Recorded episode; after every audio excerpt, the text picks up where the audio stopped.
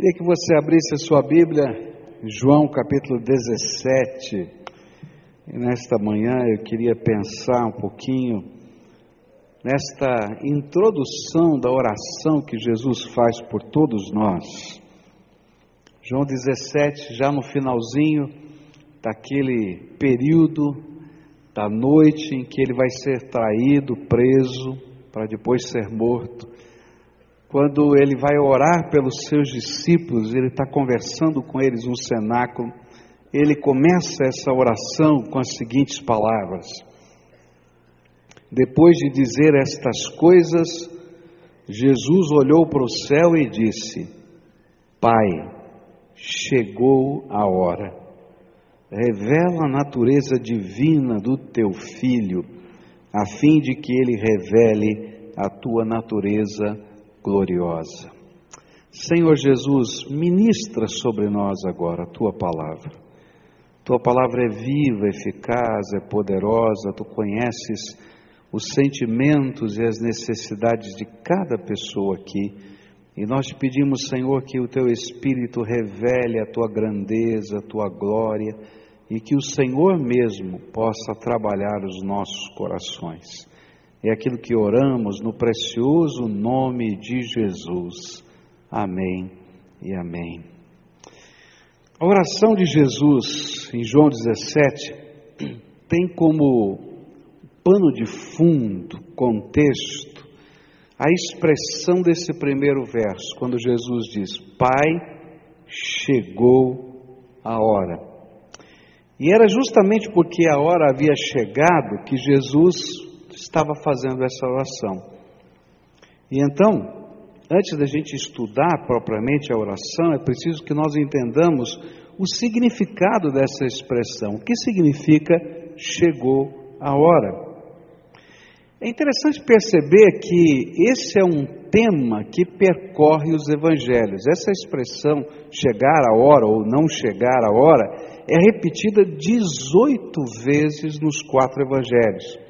E só no Evangelho de João, 13 vezes, aparece em todo o livro, mostrando para a gente que esse era um tema que os evangelistas tinham em sua mente, guardavam no seu coração e podiam entender depois dos fatos o contexto que envolvia a oração que Jesus havia feito. E a pergunta que nós gostaríamos de fazer é: que, que significa chegou a hora?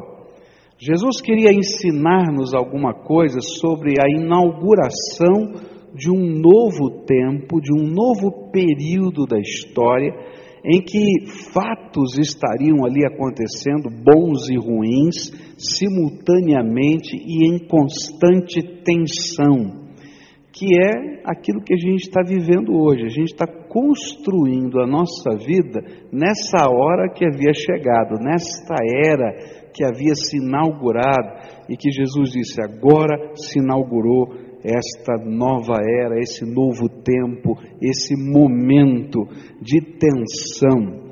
E por isso ele profetiza sobre algumas coisas que iriam acontecer e nós queremos olhar para estas profecias do Senhor para podermos entender o significado desta hora que chegou. Quais seriam os eventos que comporiam esse tempo em que Jesus disse que agora estava sendo inaugurado? Bom, esse tempo, primeiro, é um tempo de tensão. Tem coisas boas e tem coisas ruins. Geralmente, quando alguém tem uma notícia assim, né, misturada, ele diz assim: Eu tenho duas notícias para vocês, as boas e as ruins. Qual que você quer que comece primeiro? Né? E aí depende do seu estado de espírito, você diz, ó, oh, começa pela boa, vai. Ou então você diz, ó, oh, começa pela ruim. Hoje eu vou começar pela ruim, tá bom? Tá combinado assim? E aí a gente vai ver o que, que significava naquele momento, naquele contexto, as coisas ruins que Jesus disse a respeito dessa hora. O que Jesus estava dizendo é que a hora das trevas chegaria, estava se inaugurando. Ele fala claramente a respeito disso no capítulo 22, verso 53 do Evangelho de Lucas. E a Bíblia diz assim: eu estava com vocês todos os dias no pátio do templo e vocês não tentaram me prender. Alguns minutos depois dessa oração, ele vai dizer isso. Mas esta é a hora de vocês e também a hora do poder da escuridão. Jesus havia falado em alguns momentos que chegaria o tempo em que o poder das trevas controlaria. E foi exatamente isto que o apóstolo João entendeu e explicou anos mais tarde, quando escreveu em 1 João capítulo 5, verso 19: Sabemos que somos de Deus e que o mundo todo está debaixo do poder do maligno. Esse seria um tempo em que o poder do maligno se revelaria de algumas maneiras específicas. E uma das maneiras específicas como o poder do maligno estaria se revelando era que os homens maus dominariam, e eles, com os seus intentos, estratagemas, seriam agentes do controle do mal na sociedade. E é por isso que em Lucas 22, verso 53, ele vai dizer: Olha, chegou a hora do tempo das trevas né, e de vocês, desses homens maus que estavam maquinando a prisão do Senhor Jesus. O tempo em que nós vivemos, a Bíblia diz que tem um agente que controla aquela força que a Bíblia chama de mundo, no contexto teológico, o mundo não representa apenas as coisas físicas, mas um sistema de valores, um sistema de pensamento que tem uma inteligência por trás e que está sendo controlada por Satanás. O que, que eu quero dizer com isso? Tá? É que a gente está vivendo num tempo em que o certo e o errado não é ditado pela palavra de Deus, mas é ditado por uma série de filosofias e de valores que compõem a nossa sociedade. Eu estava numa reunião lá em Roraima, e lá da convenção, e nós estávamos conversando um pouquinho sobre o mundo, e havia uma pessoa da educação, do, da, da Secretaria de Educação daquele estado, e, e quando a gente começou a conversar, ele falou assim: olha, existe uma filosofia que está dentro de todas as escolas do nosso país, e essa filosofia chama-se desconstrucionismo onde a gente tira os valores básicos, de tal maneira que se a gente arrancar os valores básicos, sobra um vácuo tão grande em que tudo serve como valor básico. E isso que está acontecendo na sociedade brasileira, mas não está acontecendo só na sociedade brasileira, está acontecendo na sociedade mundial. Então a gente, por exemplo, tem um conceito agora sobre família. Família a gente sempre imaginava papai, mamãe e filhos, não é? Agora não, qualquer relação afetiva pode ser família. A gente tinha um conceito, por exemplo, de pedofilia. Né? A gente vai ver agora, dentro da proposta que está correndo no Senado para a mudança do, do, do nosso é, Código Criminal, né? dizendo que uma relação sexual com uma pessoa acima de 12 anos, desde que seja consensual, não é mais pedofilia. E tem um professor de Harvard que defende a tese que não existe pedofilia desde que haja prazer e consenso entre as partes. Você está entendendo? Como os valores vão sendo mexidos, trabalhados, e a Bíblia está dizendo que nesta era iria acontecer exatamente isso porque existe um poder que não está atuando só aqui nesse país, mas está atuando no mundo inteiro para desconstruir os valores mais simples, mais básicos da sociedade. E esse poder é o próprio inimigo que trabalha nas filosofias, nos pensamentos e vai construindo fortalezas no nosso entendimento. E Jesus profetizou que nós viveríamos no meio desse contexto destas pressões, porque esse seria o tempo em que homens maus dominariam e que estariam controlando esses pensamentos, divulgando essas ideias como agentes do controle do mal na sociedade.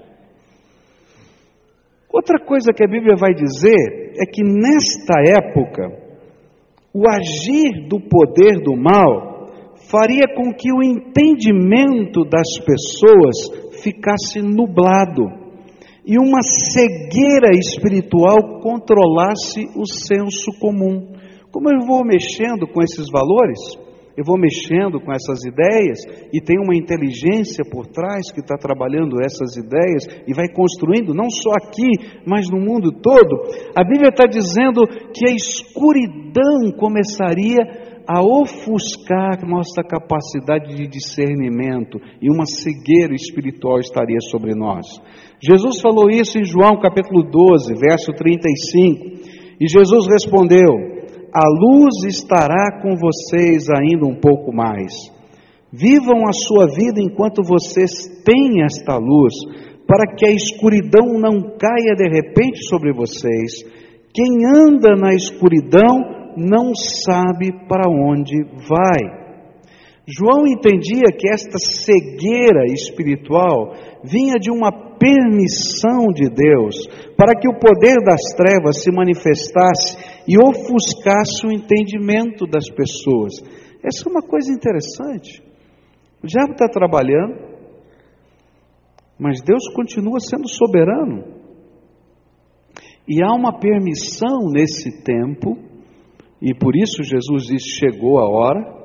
Em alguns lugares na Bíblia, é, a gente vai ver alguns livramentos tremendos de Jesus, e João vai dizer assim: Isso aconteceu porque ainda não havia chegado a hora, mas porque chegou a hora, Deus deu permissão, e o inimigo está fazendo o que está fazendo, até que o momento de pregação do Evangelho se espalhe, porque esse é um tempo em que a palavra de Deus tem que ser pregada e que nós livremente temos que receber Jesus como Senhor e fazer opções.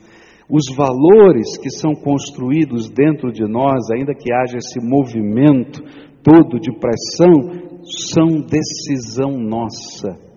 E então Jesus vai profetizar e João vai lembrar da profecia de Isaías e vai dizer assim para a gente do capítulo 12, versos 36 em diante: Enquanto vocês têm a luz, creiam na luz para que possam viver na luz. Depois que Jesus disse isso, foi embora e se escondeu do povo. E eles tinham visto Jesus fazer todos esses milagres, mas não criam nele, para que se cumprisse o que disse o profeta Isaías: Senhor, quem creu na nossa mensagem, quem viu que era o Senhor que estava agindo, não podiam crer, porque, como disse Isaías, Deus cegou os olhos deles e fechou a mente deles, para que não vejam e não entendam, e não se voltem para Ele e sejam curados por Ele. Isaías disse isso porque viu a revelação da natureza divina de Jesus e falou a respeito dele. No entanto, muitos líderes judeus creram em Jesus, mas não falavam publicamente a favor dele, para que os fariseus não os, os expulsassem da sinagoga.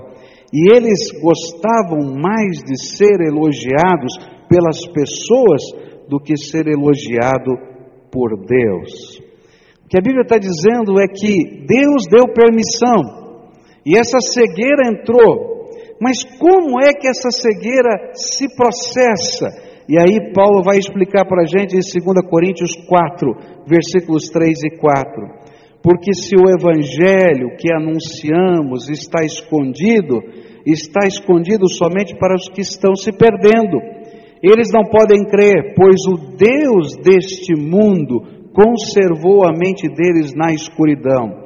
Ele não os deixa ver a luz que brilha sobre eles, a luz que vem da boa notícia a respeito da glória de Cristo, o qual nos mostra como Deus realmente é. Por isso, toda conversão é um quebrar destas cidadelas satânicas de filosofias e pensamentos que nos controlam e um levar cativo cativo a Deus dos nossos pensamentos pelo poder do Espírito Santo. É interessante como isso acontece na minha vida e na tua vida. A gente vai vivendo a vida e as coisas vão parecendo muito normais, muito simples. Esses valores, que eu creio serem desvalores, fazem parte da nossa vida. E a gente age todo dia em cima desses valores. Um pouco mais, um pouco menos, mas a gente age em cima desses valores. Eu me lembro, por exemplo, quando um garoto em São Paulo, terceiro ano é, do ensino médio, ele roubou uma prova da gráfica do Colégio Batista em São Paulo e vendeu a prova, tá? Vendeu a prova para outros colegas. Bom, o que aconteceu é que foi descoberta a fraude. E aí nós chamamos o pai do garoto para conversar. E aí o pai do garoto disse assim: Isso não é problema do meu filho. Como não é problema do seu filho? Seu filho entrou, invadiu a gráfica, né? roubou a prova, vendeu a prova. Como é que não é problema do seu filho? Não, isso é problema que essa escola não tem segurança. E o pai, sinceramente, acreditava nisso. Aí nós expulsamos o aluno. E ele disse: Como você vai fazer isso com meu filho? Ele está no último ano, ele não vai poder fazer o vestibular, ele vai ter que cursar em outro colégio e vai perder tudo que ele fez. Ele disse: Isso não é problema do nosso colégio, esse é problema do senhor que não cuida do seu filho.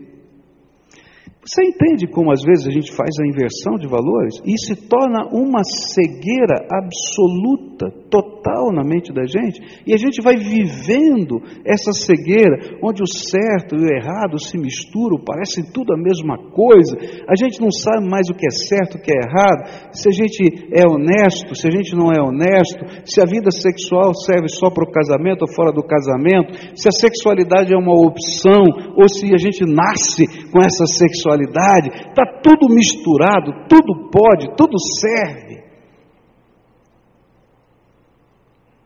E aí a gente acredita tanto nisso que passa a ser uma verdade entre as verdades, e onde não existe uma verdade absoluta, não existe verdade. Aí vem a graça de Deus, porque a Bíblia fala que essa cegueira espiritual porque ela é espiritual, ela é imputada por Satanás com essas filosofias que se tornam uma cidadela, uma fortaleza na nossa mente. E aí, pelo poder do Espírito, nós somos tocados. E nós conhecemos a verdade de Jesus, por isso Jesus disse: Eu sou a verdade. E nós começamos a ser confrontados com essa verdade. E sabe como é que se processa a conversão? Quando, pela fé em Cristo Jesus, nós depomos pela nossa vontade todas essas conceitos, filosofias, valores, desvalores aos pés do Senhor Jesus. E aí essa cidadela é quebrada, essa fortaleza é quebrada pelo poder do Espírito Santo. E a nossa mente é levada agora cativa pelo Espírito à presença de Deus para servirmos a Deus e aplicarmos no nosso coração e na nossa vida os valores de Deus. E para mim essa é a grande diferença entre a religião e a conversão. Na religião, eu sempre estou tentando compatibilizar os dois mundos. Eu tento pegar tudo isso que está sendo ensinado aí pela vida e tento achar um jeito de compensar isso com uma prática litúrgica. Então a religião não muda valor, ela apenas acomoda os valores dentro da sociedade. Então eu imagino que se eu fizer a minha oração, se eu entregar meu dízimo, se eu for à igreja uma vez ou duas vezes, se eu cumprir algumas obrigações religiosas, está tudo bem. Quando na verdade não está bem, sabe por quê? Porque ainda nossa mente está aprisionada àqueles desvalores. Agora, o que acontece quando Jesus de fato entra dentro da minha vida? Essa cegueira espiritual cai, e eu sei que aquilo que é certo é certo, aquilo que é errado é errado, que pecado tem talvez inicialmente um sabor gostoso, mas ele tem consequências danosas. E aí eu deixo a graça de Deus mudar os valores da minha vida e transformar as minhas atitudes. E olha só o que a palavra de Deus fala a respeito disso em 2 Coríntios, capítulo 10, versículos 4 e 5. As armas com as quais lutamos não são humanas, ao contrário, são poderosas em Deus para destruir fortalezas. Destruímos argumentos e toda pretensão que se levanta contra o conhecimento de Deus e levamos cativo todo pensamento para torná-lo obediente a Cristo. Esse seria o tempo em que esse conflito estaria acontecendo trevas e luz. E esse conflito está se dando aqui, ó, dentro da nossa mente e dentro do nosso coração. Homens maus, filosofias, palavra de Deus sendo pregada, e eu tenho que fazer escolhas na minha vida. E conversão é a maior de todas as escolhas, quando eu coloco Jesus como Senhor absoluto da minha vida. Um terceiro fato concreto desse tempo seria a morte do Senhor Jesus. O que vai inaugurar essa, esse tempo, a hora chegou, seria a morte do Senhor Jesus. João 13, verso 1 diz assim: Faltava somente um dia para a festa da Páscoa e Jesus sabia que tinha chegado a hora de deixar este mundo e ir para o Pai.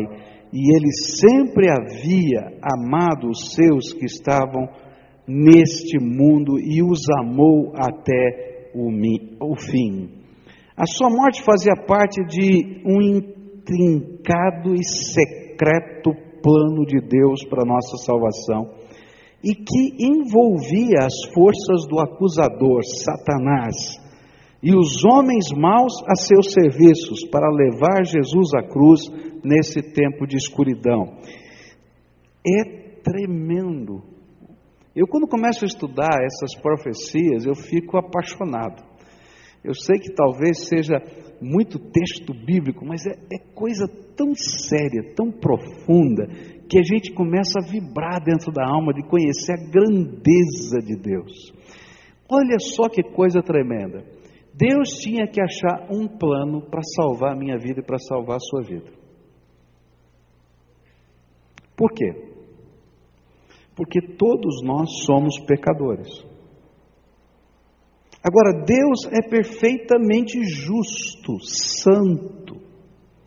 E ele é imparcial, porque uma das qualidades da justiça é a imparcialidade. Por que, que ele não julgou o homem desde o dia do jardim do Éden? Quando o homem pecou e a promessa era: olha, quando você comer dessa árvore, certamente você vai morrer. Uma das razões é porque no dia que ele julgasse o homem, ele também tinha que julgar o tentador e Satanás. E não haveria oportunidade para nossa salvação. E ele nos amou e queria dar uma oportunidade para nossa salvação. E então, entre, entre a nossa vida, esse tempo presente, e a segunda vinda de Jesus, ou a consumação de todos os séculos, tem um hiato. E nesse hiato, Deus está trabalhando um projeto para a nossa salvação. A Bíblia vai chamar esse projeto de um segredo, um mistério que ninguém conhecia, nem os anjos conheciam, só o Pai e o Filho conheciam o jeito que Deus iria nos salvar. Olha que coisa tremenda. Por quê?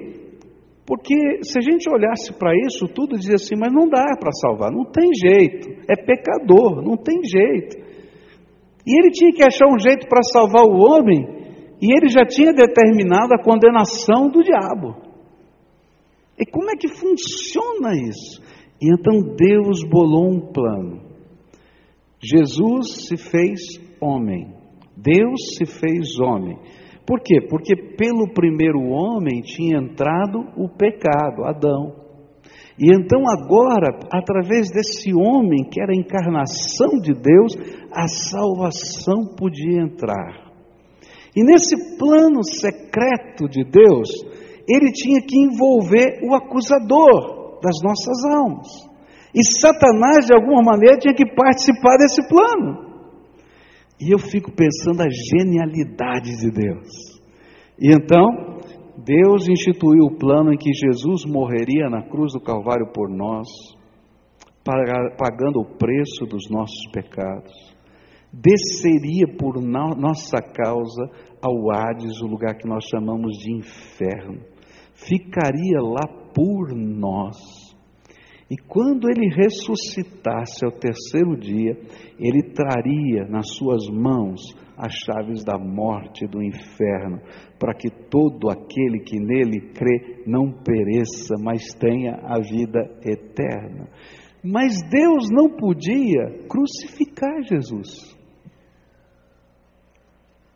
Quem tinha que crucificar Jesus era o próprio Satanás, para dar certo esse negócio. E aí, porque ele não conhecia os planos e havia chegado a hora, e esse mundo estava sob o seu controle, e os homens maus estavam sendo dirigidos por ele. Olha só o que a Bíblia vai dizer aqui em 1 Coríntios capítulo 2, versos 6 a 8.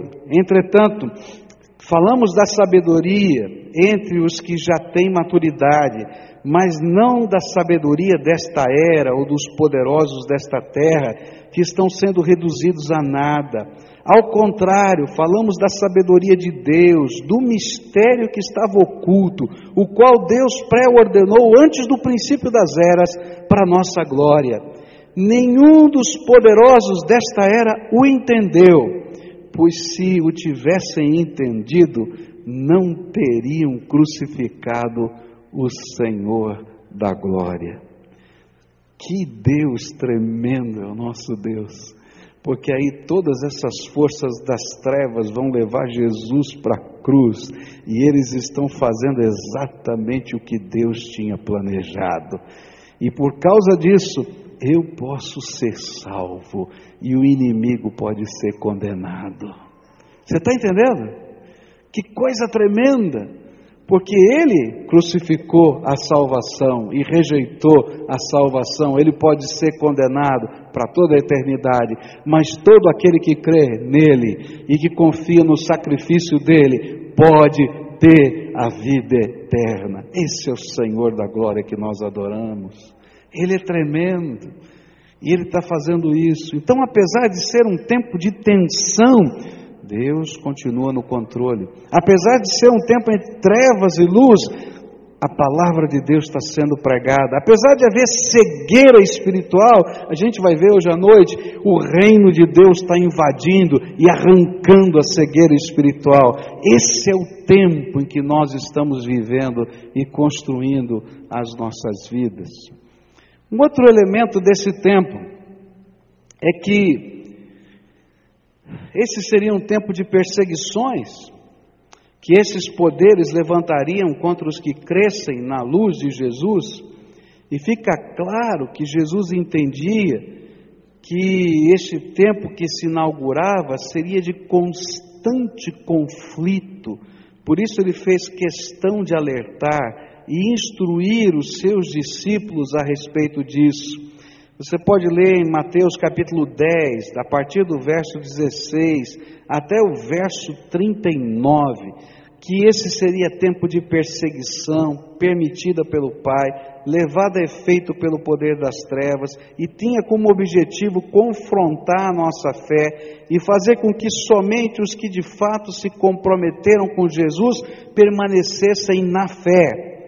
E é sabendo de todas essas coisas que Jesus não, não somente faz a oração que ele fez, mas continua sendo o nosso intercessor diante do Pai a nosso favor. Olha só o que a Bíblia diz em Lucas 22, versículos 31 e 32. Jesus continuou: Simão, Simão, escute bem, Satanás já conseguiu licença para pôr você, vocês à prova. Ele vai peneirar vocês como o lavrador peneira o trigo, a fim de separá-lo da palha. Mas eu tenho orado por você, Simão, para que não lhe falte fé. E quando você voltar para mim, anime os seus irmãos. Jesus orou não só por Pedro, ele continua orando por nós. E ele é o nosso intercessor. Mas eu queria terminar essa mensagem pensando como é que a tribulação acontece na nossa vida. Quais são as ferramentas que o inimigo usa para efetuar a tribulação? A gente sabe que a perseguição é uma delas, mas não é a única. E a gente já falou dela semana passada. Quais são as outras ferramentas que ele usa? E eu queria terminar lembrando para vocês a parábola que Jesus falou dos solos. E você vai perceber como o inimigo está testando a sua fé hoje. Olha só o que a Bíblia diz. A Bíblia diz assim, a partir de Mateus 13, verso 18 em diante. Então escutem e aprendam o que a parábola do semeador quer dizer. As pessoas que ouvem a mensagem do reino, mas não entendem, são como as sementes que foram semeadas na beira do caminho. O maligno vem e tira o que foi semeado do coração delas. Primeira maneira é cegueira espiritual. A semente é lançada e eu não compreendo. Eu sou até tocado pelo Espírito, mas eu não quero mudar os meus valores. Sabe o que acontece? No dia seguinte ou no segundo seguinte, o inimigo pega aquela mensagem, aquela semente e leva embora, porque essa semente é tão poderosa, mas tão poderosa que ela ia germinar no seu coração se ficasse lá. Então ele tem que arrebatar, você vai esquecer, você vai deixar para trás. E essa é uma maneira como o inimigo trabalha na nossa vida. O Espírito de Deus vai falando conosco, a gente resiste à voz do Espírito e o inimigo leva embora a mensagem para não ficar mais no nosso coração. A segunda maneira, diz assim: as sementes que foram semeadas onde havia muitas pedras são as pessoas que ouvem a mensagem e aceitam logo com alegria, mas duram por pouco, porque não têm raiz. E quando por causa da mensagem chegam os sofrimentos e as perseguições, elas logo abandonam a sua fé. Ele diz que uma outra maneira que o inimigo está trabalhando hoje na minha vida e na sua vida é que essa mensagem é lançada no coração, eu creio, eu confio. Mas quando vem a primeira luta, quando vem a primeira provação, quando vem o primeiro momento em que você está orando e parece que não está funcionando, quando vem o primeiro momento de uma acusação de alguém, quando vem o primeiro momento em que você, quem sabe, recebe uma crítica de alguém que você ama, você desiste de tudo. E a Bíblia diz que você não tem raízes, ou seja, a sua decisão não é parte da sua convicção, é apenas um movimento e uma expressão da vida uma decisão que não se compromete, uma pessoa que não se compromete com Jesus, uma pessoa que não se compromete com a palavra de Deus, uma pessoa que não se compromete com o povo de Deus, ele corre o risco de a qualquer tempo, no meio de uma luta, de uma provação, essa semente ser arrancada do coração. Terceira maneira que está aqui que Jesus ensinou ele vai dizer assim: outras pessoas são parecidas com as sementes que foram semeadas no meio dos espinhos. Elas ouvem a mensagem, mas as preocupações deste mundo, a ilusão das riquezas sufocam a mensagem e essas pessoas não produzem frutos. A terceira maneira é: olha, você recebeu Jesus e tem raiz. Graças a Deus, tá? Mas aí o inimigo vai usar a tática de entulhar a tua vida, para você não crescer espiritualmente. E você vai ter tanta coisa para fazer, você vai ter tanta preocupação, você vai ter tanta coisa que você não tem tempo para ser servo de Deus nessa terra. Não tem tempo para orar, não tem tempo para buscar a palavra de Deus, não tem tempo para exercitar o seu dom, não tem tempo para ser uma pessoa que Deus possa usar com poder nesse mundo. E então você fica com a vida entulhada, entulhada, entulhada. E aí, sabe aquelas plantinhas que os japoneses fazem, chamam de bonsai, né? Que a gente pega uma árvore que é imensa, ela fica uma árvore pequenininha, né? Bonitinha até, mas ela não se reproduz e não dá fruto. E aí vai ter um monte de crente que nunca, nunca ganhou ninguém para Jesus nunca discipulou ninguém, nunca levou uma bênção do Senhor Jesus para a vida de outra pessoa. Sabe por quê? Porque não tem tempo. A vida está entulhada.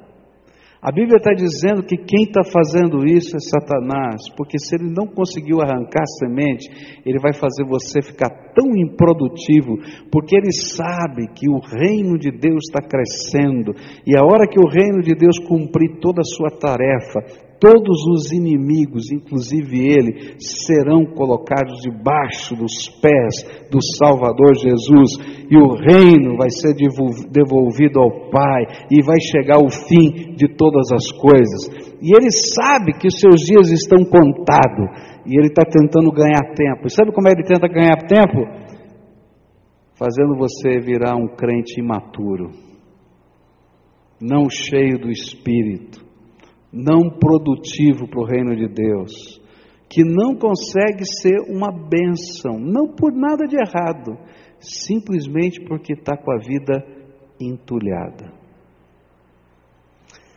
Nessa manhã, nós vamos celebrar a ceia do Senhor daqui a pouquinho. E a gente vai lembrar a oração que Jesus fez. A oração que ele fez está no capítulo 17.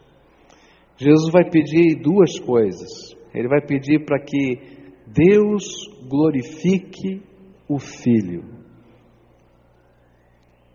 E a gente vai aprender dentro de alguns dias o que significa isso. Mas Ele vai pedir por mim e por você. E Ele vai pedir para que nós não sejamos esse tipo de crente que não tem maturidade para ser uma bênção nessa terra.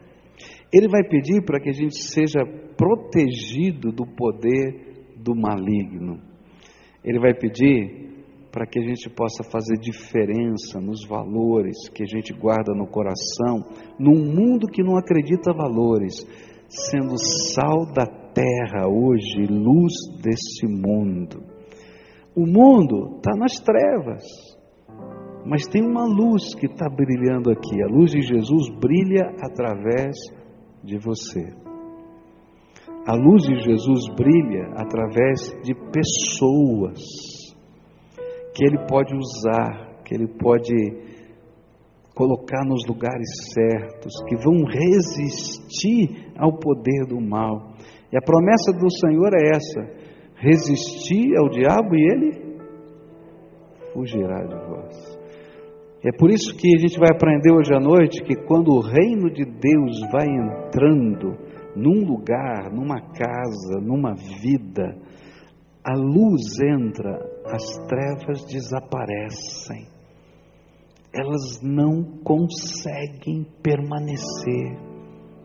E apesar de a gente viver num mundo de tensão, a luz de Deus está presente e ela vai encher essa terra, assim como as águas enchem o mar, diz a palavra de Deus. E nós estamos, fazemos parte desse projeto de Deus. Hoje, quando vamos celebrar a ceia do Senhor, eu queria convidar você, como servo do Senhor, a entender a hora que você vive, o momento que você vive. É um momento de tensão, não é um momento de tranquilidade não é um momento sereno. Essas tensões fazem parte da vida todo dia. Você tem que tomar decisões todo dia? Todo dia essas tensões fazem parte. Esses valores do reino vão ser testados na tua vida todo dia. Alguns vão olhar para nós e vão dizer que a gente é maluco. Alguns vão olhar para nós e vão dizer que a gente é retrógrado, que a gente não conhece os tempos que a gente está vivendo. Na verdade, a gente conhece muito bem o tempo em que a gente está vivendo. A grande diferença é que Jesus é o Senhor da nossa vida. Agora, toma cuidado, porque se ele puder arrancar a semente, ele vai tentar. E às vezes, no meio de uma tribulação, se você chegou aqui desanimado, lembra, o Senhor continua no controle. E o objetivo desse desânimo é tirar de você a esperança e a fé. Então, sabe como é que você vence? Enche o teu coração de esperança e de fé. E aí ninguém vai roubar a semente, não. E nem vai morrer no deserto. Agora, se você está entulhado, e é tão fácil ficar entulhado,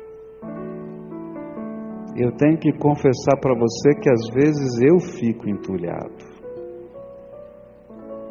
Então a gente tem que fazer uma revisão na nossa vida e colocar em prioridade o que de fato é prioridade. A gente aprendeu a semana passada um princípio tão tremendo, né? Quando a gente aprende a buscar a face do Senhor, enquanto a gente dorme, Ele continua trabalhando. Então eu quero fazer um teste com você. Quer fazer um teste? Quer experimentar? Separa um tempo essa semana para falar com Deus. Santifica esse tempo ao Senhor. Dedica esse tempo ao Senhor. E naquele tempo apresenta tudo que angustia o teu coração, tudo que entulha a tua alma. E veja o que Deus vai fazer. Porque enquanto você dorme, Deus trabalha. Faz prova. Depois você me conta. Eu garanto para você que coisas tremendas de Deus vão acontecer. Porque o inimigo lança o entulho para a gente imaginar que só a gente consegue limpar as raízes. E quando na verdade eu não tenho poder para limpar as raízes. Mas sabe, se houver nutrimento na raiz, e o nutrimento é a graça de Deus, essas raízes, se precisarem aflorar sobre a terra, para se estenderem a outros lugares, elas farão. Você já viu essas árvores? Que parece que colocam o, o, algum, algum concreto em volta dela, ela não consegue passar, e ela passa por cima da calçada, a raiz dá a volta no concreto, envolve o concreto, é assim que Deus trabalha conosco. Deixa Ele falar com você. Deixa o poder do Espírito tocar a tua alma. Você vai ver coisas tremendas de Deus que vão acontecer. Faça prova essa semana com o Senhor. Está entulhada a vida? Está passando por um monte de batalha? Separa, consagra, coloca lá todo dia na presença do Senhor e veja o que Ele vai fazer. Coisas que você não imagina vão acontecer simplesmente porque Ele é Deus, Ele é o Senhor da nossa vida. E é por isso que Jesus termina essa parábola dizendo assim: Alguns caíram na boa terra, e essa semente na boa terra dá muito fruto. Um produz 30, outros 60, outros 100. Sabe o que me admira? É que Jesus nunca falou que um produziu um. Ele começa com 30. Você já ganhou 30 pessoas para Jesus? Ele diz: Ó, oh, o outro vai ganhar 60, o outro vai ganhar 100. Minha tia, a avó, era uma evangelista. E ela teve uma parada cardíaca ficou cerca de 45 minutos recebendo massagem cardíaca. O seu filho médico, ele não queria desistir da mamãe, estava no hospital, a hora que deu a parada cardíaca, os médicos disseram: não dá, não vai voltar, e ele não desistia, não desistia, não desistia. E depois de 45 minutos ela voltou à vida. E voltando à vida, ela compartilhou uma visão que teve nesse período de 45 minutos, em que o Senhor Jesus aparecia a ela e ela era devolvida à vida para completar um projeto. E eu me lembro do dia que ela fez um, uma festa e convidou 250 pessoas, 245 para ser exato, que ela tinha num caderninho todas as pessoas que ao longo da sua vida ela tinha ganho para Jesus. Ela pagou a festa, fez os filhos pagarem, pode ter certeza. Fez a festa, contou a sua experiência e disse: Olha, o Senhor vai me levar dentro de alguns dias. Eu não sei quanto tempo mais eu vou ficar. Ele já me disse. Mas eu tenho uma missão para terminar que é desafiar vocês a continuarem essa obra e levarem outras pessoas a conhecer o amor de Deus. Eu já estou indo, mas eu quero passar essa obra para cada um de vocês que eu ganhei para Jesus. Eu fico olhando para minha tia, 245 pessoas, pessoalmente, uma a uma, que ela guardava nome por nome num caderno ao longo da sua vida. Quanto fruto para o reino você tem dado? Se a gente não dá fruto, é porque a vida da gente está entulhada. Quem sabe esteja na hora de deixar as raízes se aprofundarem e deixar o fruto da graça de Deus brilhar na nossa vida. Graças a Deus, eu creio que a maioria de vocês ele não pode arrancar a semente. Porque o amor de Deus não vai ser separado de vocês. Mas ele pode entulhar a vida. Então, não deixe a vida entulhada. Seja instrumento da glória do Senhor Jesus. E enquanto a gente estiver celebrando a ceia, meu desafio para você é: Senhor, se a tua vida estiver entulhada, diga para Ele: me ajuda, porque eu não quero ficar assim a minha vida toda. Eu quero ser uma bênção, me dá o teu poder. E se você é um daqueles que estão desanimados, diz Jesus, eu quero experimentar a tua graça. O diabo não vai arrancar a beleza daquilo que o Senhor está construindo na minha vida. Amém?